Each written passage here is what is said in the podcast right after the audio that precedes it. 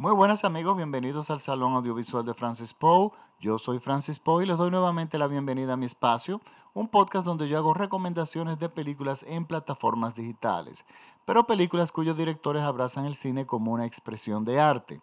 Para esta semana les traigo una recomendación de la plataforma de Prime Video y es una miniserie cuyo nombre es Too Old to Die Young. La traducción en castellano sería eh, muy joven, muy viejo para morir joven.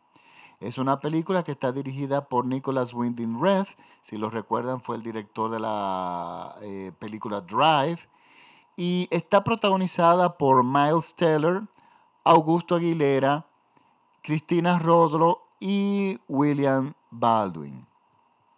Miren, esta, esto, esta serie no es para todo el mundo. Pero yo les puedo decir una cosa, es una maravilla. A mí me encantó. Pero es una serie para, yo diría, para personas que ya tienen un nivel eh, avanzado en, en, apreciación cinematográfica. Porque realmente estamos frente a una obra visual, una experiencia increíble. La cual, para poderla apreciar bien, yo recomiendo que no la vean en móviles ni en tabletas, que la vean en un televisor, que si mientras más grande lo puedan ver mejor y que la vean acompañado de un buen sistema de sonido. ¿Por qué? Miren, muchas veces yo en el cine he dicho que la música tiene que ser un, eh, muy prudente, o sea, tiene que tenerse mucho cuidado porque la música te ayuda mucho en escena y te la mejora, pero si la escena no funciona o la secuencia no funciona, la música no te va a arreglar la película. Por lo tanto, la música no puede sonar todo el tiempo. Hay que tener mucho cuidado de no embarrar la película. Pero en esta película, la música prácticamente no se detiene porque es una mezcla de banda sonora y música, o sea, de, de sonorización, yo diría, y música, que funciona como un personaje indispensable en la película porque es, la, es lo que te ayuda a entrar en el trance necesario para apreciar esta película. Y si usted tiene un sistema de sonido, sobre todo con un buen subwoofer, créame que ustedes van a disfrutar mucho esta serie. ¿Y qué es esto? ¿De qué se trata? Miren, esto es una, el género yo diría que es una serie negra. El cine negro fue un cine que surgió entre los 30 y los 50, pero su época más representativa fueron los años 40. Eh, con John Huston, se dice que John Huston fue la película El, Mal, el Falcón Maltese fue la primera película que definió este estilo, una película de John Huston, un clásico, y que fue muy popular en su momento. Y el cine negro, gira alrededor del crimen y de, la, de los gángsters. O sea, la criminalidad es un elemento indispensable en el cine negro. Y claro, tiene una estética visual, muy específicamente en blanco y negro, que lo, que lo define muy bien, o sea, que va con este tipo de cine. ¿Qué pasa? Esta película yo la definiría, aunque no es blanco y negro, es una película en colores, como cine negro por el argumento y por la forma también en que está fotografiada. ¿Y qué nos cuenta la historia? Nos cuenta la historia, una típica historia de cine negro, cuyo, cuyo protagonista es un, un policía corrupto que en las noches él tiene, eh, él cree que está haciéndole un bien a la ciudad saliendo a asesinar personas que él considera que son asesinos, o sea, que son criminales y que él, él, simplemente juzga, él decide y él ejecuta. Y él cree que le está haciendo realmente un, un favor a la sociedad. Nuestro protagonista es un criminal, y tenemos una miniserie cuyo protagonista es un criminal. Por lo tanto, nosotros no vamos a saber qué esperar. Y el abordaje del director es totalmente diferente. ¿Qué pasa con esta película? Esta película tiene diálogos, usted se tiene que concentrar muy bien, porque es una película muy pausada, no es lenta la, la lo que yo quiero, la palabra para usar, es una película pausada, que se toma su tiempo, tiene muy pocos diálogos y entre los diálogos los actores hacen muchas pausas. Y, poco a poco, con este ritmo que el director va llevando, nos va llevando al trance que, el trance que quiere para uno no poder abandonar la película.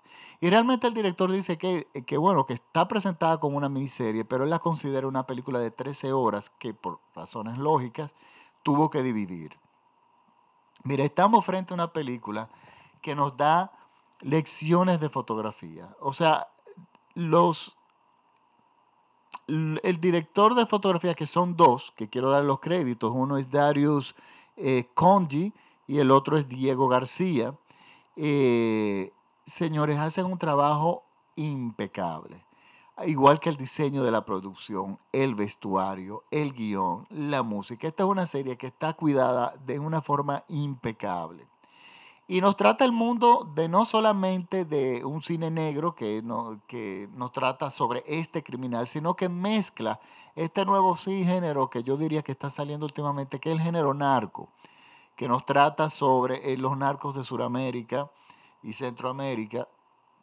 Y realmente el director hace muy bien mezclar estos especie de dos géneros, que bueno, lo de los narcos no se puede decir que es un género, pero está a punto de serlo, a mi entender porque son demasiadas series y demasiadas películas que se están haciendo con, con, sobre los narcos. Lo que no tiene es un estilo visual eh, unísono, pero bueno, de repente eso viene.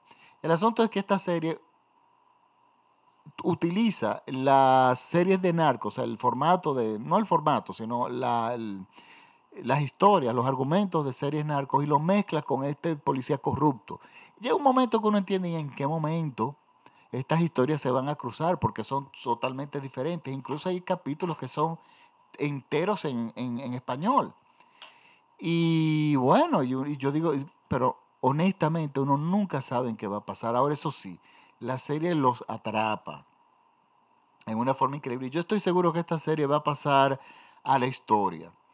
Sé que le va a gustar a todo el mundo. No es una serie para ver, es muy violenta no es para verla con niños, hay escenas sexuales muy fuertes y por lo tanto ya tienen que ser, ¿verdad? Las, que, quienes los vean deben ser mayorcitos. Y miren, yo quiero darle crédito a unos actores que hasta el momento no conocía.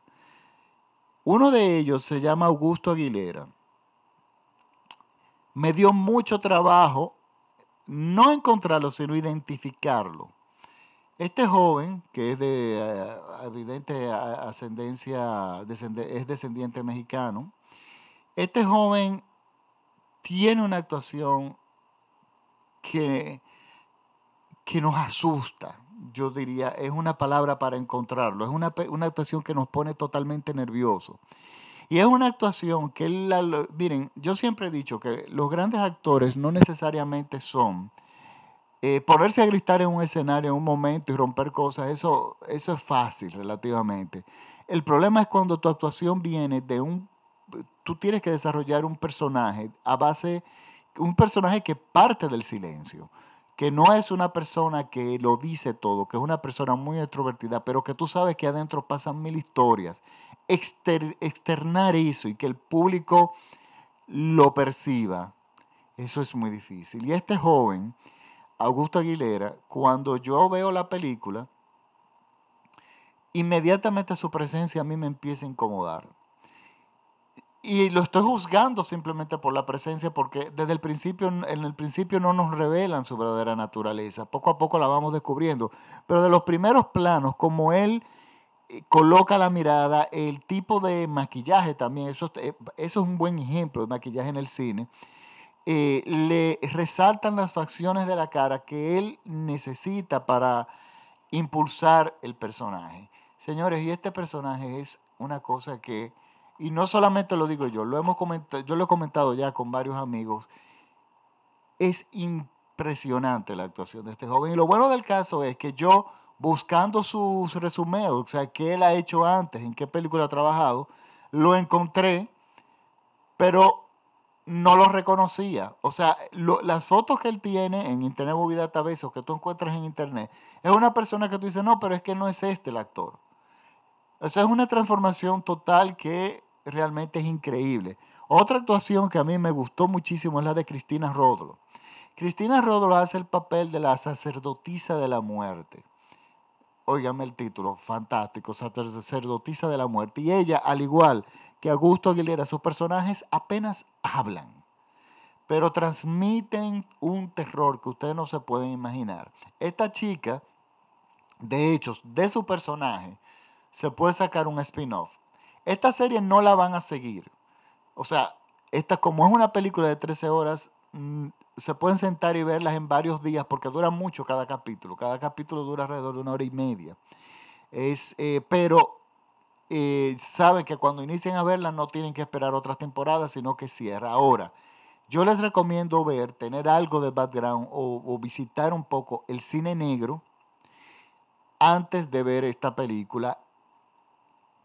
Es indispensable y también entender algo del cine surrealista, porque señores, esta película es una mezcla, yo diría, entre Breaking Bad, la serie de, Netflix, y cualquier película del director David Lynch. Y quien conoce el cine de David Lynch va a entender lo que yo le estoy diciendo, que los invito a verlo. Busquen películas como Blue Velvet, Desde el Hombre Elefante, y bueno, sigan buscando películas de él. Y él es un director muy surrealista en terreno norteamericano, lo cual es muy extraño. Pero hay que entender algo de surrealismo, porque al final, bueno, la serie tiene algo de, tiene mucho de surrealismo. Por lo tanto, tiene surrealismo, tiene también realismo mágico, tiene una, hace una mezcla de cosas que, óigame, funcionan de una forma maravillosa. Otro actor que está de premios es eh, William Wilde, eh, William Baldwin su personaje es buenísimo. O sea, estamos en una serie que visualmente es un espectáculo, es toda una experiencia, pero también las actuaciones son buenísimas sin tener mucho diálogo. Que esto es lo que me gusta, porque el cine funciona como, como cine. Miren, hay secuencias eh, que no se habla nada y se define con un solo movimiento de cámara el perfil y la, no, la posición psicológica de los personajes ante lo que está pasando hay una secuencia que, bueno, yo, yo quiero que ustedes las vean y si me pueden comentar, coméntenla. Eh, recuerden que pueden entrar a mi página de Facebook, el Salón Audiovisual de Francis Poe, al igual que la, mi cuenta en Twitter, arroba Francis Poe. Y vamos a ver, eh, yo quisiera la opinión de ustedes. Es una serie que tiene muy buena crítica, pero está en Prime Video y hace poco que salió, pero está tímida. Muchas personas todavía no han hablado de ella porque de repente no se sienten enganchados, pero créanme, es una de las mejores series que yo he visto en mi vida. Eh, les invito a que la vean y espero, bueno, nada, que les guste. Recuerden que la serie se llama Too Old to Die Young. Así aparece en el buscador, muy viejo para morir joven, del director Nicholas Winding Red. Es una película basada en una novela gráfica que ayuda muchísimo también a la, adaptación. adaptar novela gráfica es menos complicado que adaptar una novela. Y bueno, eh, yo realmente espero que les guste. Mis felicitaciones a todos los actores y al equipo técnico. Esa fotografía es impecable y la musicalización, pues no les puedo explicar. Eh, véanla, véanla en buena resolución, con un buen equipo de música, con un subwoofer, pídanle permiso a los vecinos y suban el volumen. La música suena prácticamente durante toda la serie. Muy pocas escenas son realmente sin música. Y eso que no moleste y que realmente funcione a favor de la película es algo realmente admirable. Pues bueno, ahora me despido. Hasta la próxima semana. Muchísimas gracias por la sintonía. Le quiero dar las gracias a mis seguidores en Estados Unidos, sobre todo en Virginia. Mis seguidores en... Tengo seguidores en Turquía. Tengo seguidores ahora nuevos en... Eh, volvieron a su, bueno, han subido, he tenido unos cuantos en Irlanda, pero bueno, han subido en Sudamérica, bueno, ni hablar, en México, en Brasil. Muchísimos saludos, ah, muchísimas gracias por la sintonía en Brasil. No, no pensé que personas me podían seguir desde Brasil, pero bueno, eh, al igual que en Argentina, Chile, Uruguay, Puerto Rico recientemente y Canadá, eh, nada, ¿qué les puedo decir? Yo sigo haciendo esto gracias a ustedes porque ustedes me fielmente me escuchan. Recuerden que por favor compartan mis podcasts, compartanlo con los amigos, hagan las recomendaciones porque le voy a ser sincero, mientras más ustedes lo comparten, a mí me sale más barato hacer esto. esto no es barato, o sea, hay que pagar, uno tiene que pagar las cuentas de Netflix, tiene uno que pagar el, el, el eh, programa, colocarlo por internet, o sea, eh, hay ciertos costos que a mí se me reducen si ustedes lo comparten, o sea que bueno, ayúdenme en eso. Eh, nada, muchísimas gracias por la sintonía y hasta la próxima semana. Chao.